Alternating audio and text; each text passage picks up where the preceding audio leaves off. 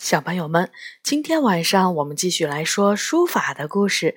这本书是由翟三成写的，由长江出版传媒、长江文艺出版社出版。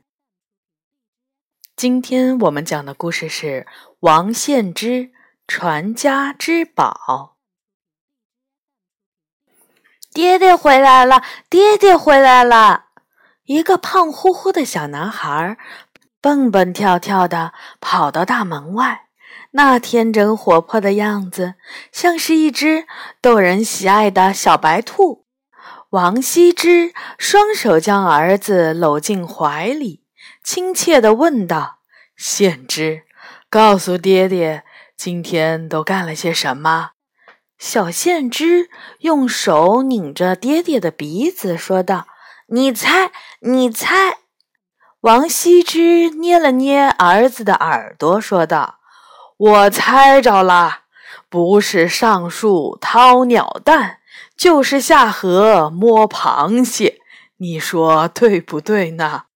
小献之把头摇得像拨浪鼓似的，拍着小手喊道：“不对，不对，爹爹错了。”王羲之故意装作十分懊丧的样子，说道。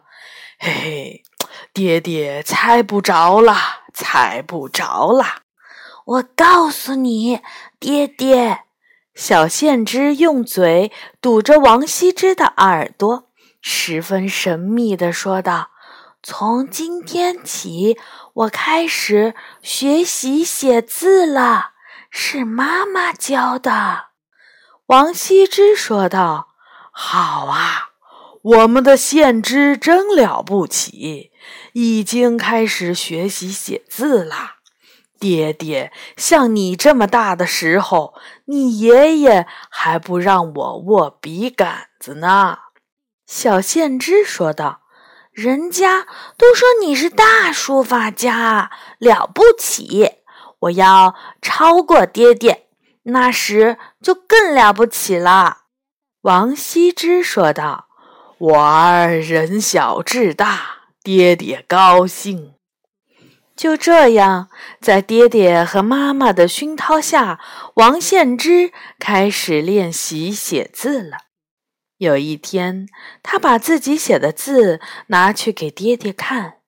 王羲之看了半天，笑着说道：“儿子还真有两下子，会写这么多的字了。”不过，不过，这一个个的字就像是猪圈里的大肥猪，黑黑的一团，分不清鼻子，分不清眼睛了。哈哈哈哈哈！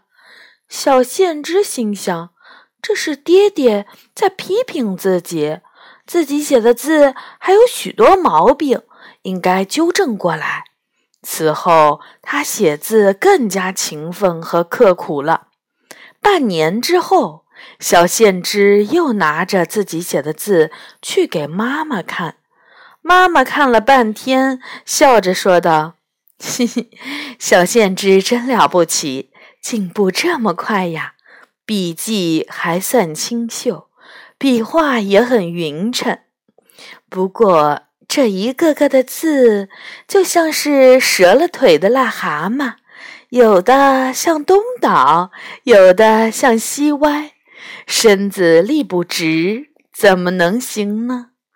小献之心想：这是妈妈在指点自己，自己写的字还不够规范，应该纠正过来。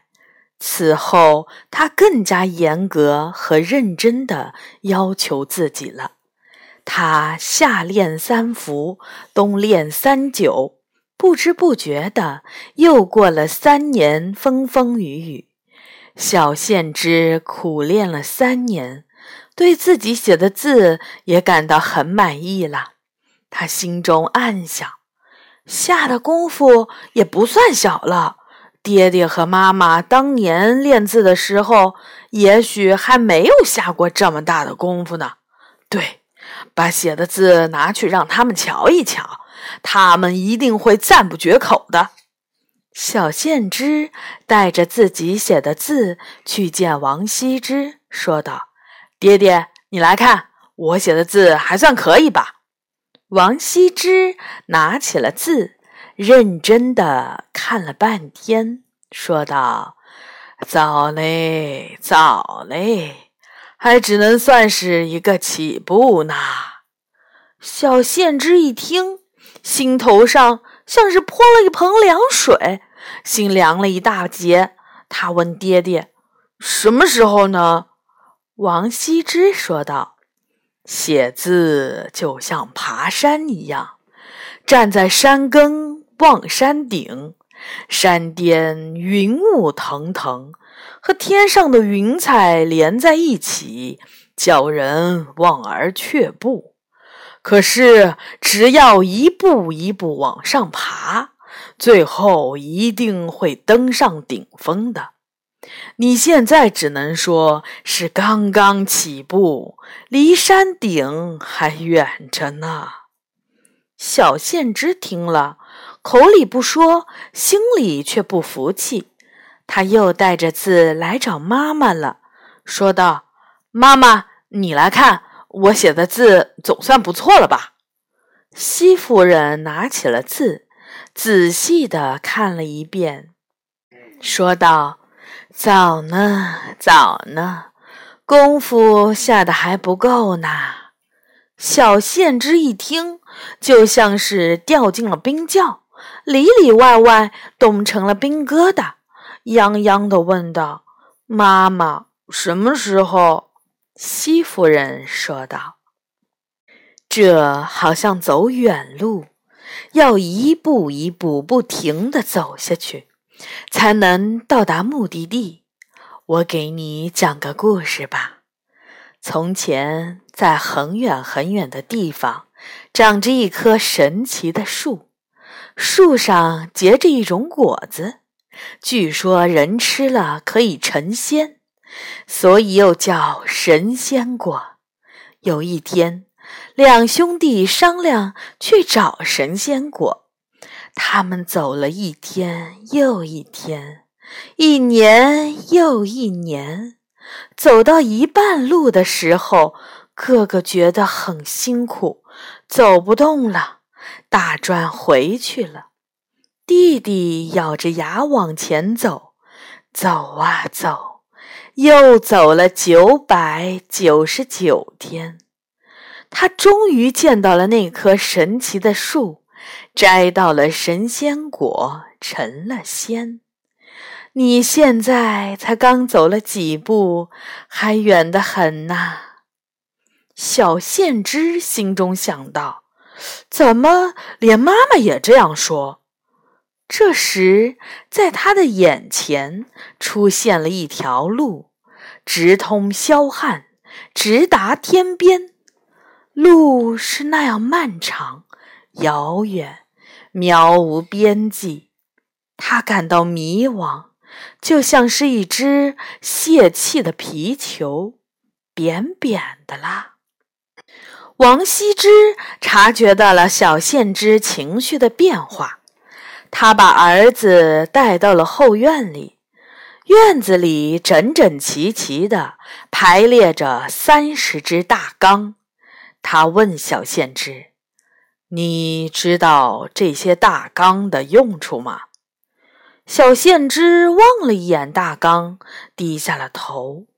父亲意味深长地说道：“你别小看这些大缸。”它们看起来不起眼、不值钱，却是咱们家的传家宝呀。说到这里，王羲之顿住不说了。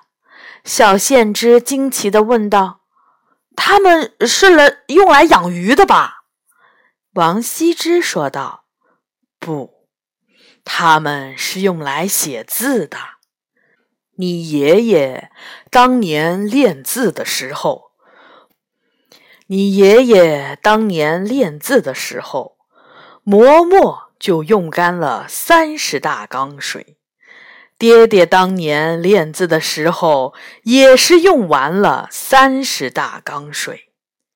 小献之一字一句的听着，眼睛一眨一眨的看着大纲，在他幼小的心灵里翻起了层层浪花。他对父亲说道：“爹爹，我明白了。你现在把这三十口缸装满了水，等我将它们用的点滴不剩之时，再来见你。”父子俩开心的笑了。